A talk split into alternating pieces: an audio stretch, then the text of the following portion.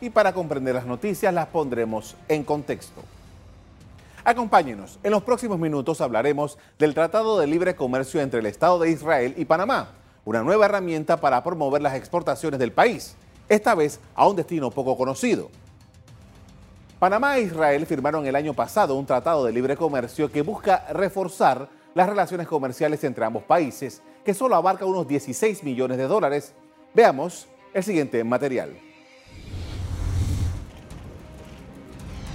El acuerdo comercial firmado entre Panamá e Israel potenciará la cooperación y las relaciones comerciales de ambos países. Este tratado de libre comercio representará para el país una oportunidad de incrementar su exportación de frutas tropicales y otros productos agrícolas. Este tratado permite y promueve las inversiones y el comercio entre ambos países, facilitando la transferencia de conocimientos y tecnologías además fortaleciendo a nuestro sector productivo. Israel es un socio estratégico muy similar en características en tamaño a Panamá, pero con un gran desarrollo en innovación tecnológica. El ministro de Comercio e Industrias, Ramón Martínez, resaltó los alcances positivos del TLC que incidirán en la dinamización económica. Israel es un país amigo, es un país que tiene las economías más competitivas del mundo es un país que es un ejemplo en, su producción y en sus cadenas de valor. Esta relación comercial solo abarcará unos 16 millones de dólares, dos tercios a favor de Israel. Como pudimos ver, fue la semana pasada que se presentó este documento a la Asamblea Nacional para su análisis y posterior ratificación. Ahora veamos algunos detalles de este acuerdo con la economía israelí que está entre las más competitivas del planeta, ubicada en la vigésima posición de 140 en el último índice de competitividad del Foro Económico Mundial. Este acuerdo comercial es el primero que negocia Panamá con un socio del Medio Oriente, según se ha destacado. Israel mantiene estrechas relaciones comerciales con Estados Unidos y tiene un acuerdo de libre comercio con la Unión Europea, EFTA, con varios países del este de Europa al igual que con Canadá y México. La economía de Israel, que en su tiempo estaba basada en la agricultura y la ganadería, ha saltado a la vanguardia de la era de la información. Se ha convertido en el país que más invierte en investigación y desarrollo del mundo y es el segundo en capacidad de innovación.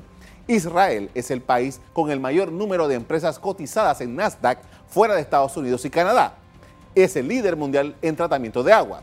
Las autoridades panameñas indican que con este TLC también se promueve la transferencia de tecnología y el fortalecimiento de los sectores productivos de Panamá. De acuerdo a lo negociado, el tratado le da a Panamá acceso preferencial inmediato a un conjunto de productos del país. Destaquemos algunos. El vinagre, por ejemplo.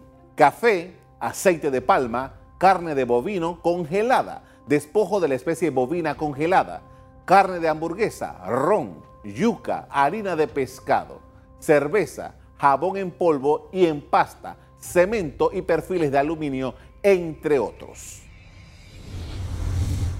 El TLC con Israel incluye además cuotas para la exportación hacia ese país de rubros como la piña, papaya y recibirán reducciones arancelarias de productos como la sandía, el plátano, los camarones y el atún. Pongamos en contexto las exportaciones panameñas. Por largos años, el 65 de las exportaciones panameñas han estado concentradas en el sector alimentos. Los especialistas indican que Panamá, por tradición, no ha sido un país de exportación y que el país solo pasó de la barrera de los mil millones de exportaciones entre los años 2007 y 2008, lo cual fue liderado por el pescado y el melón. Los tratados de libre comercio que ya son como 16 aproximadamente, deberían ser la herramienta idónea para mejorar nuestra capacidad de exportación, pero no se están aprovechando cabalmente.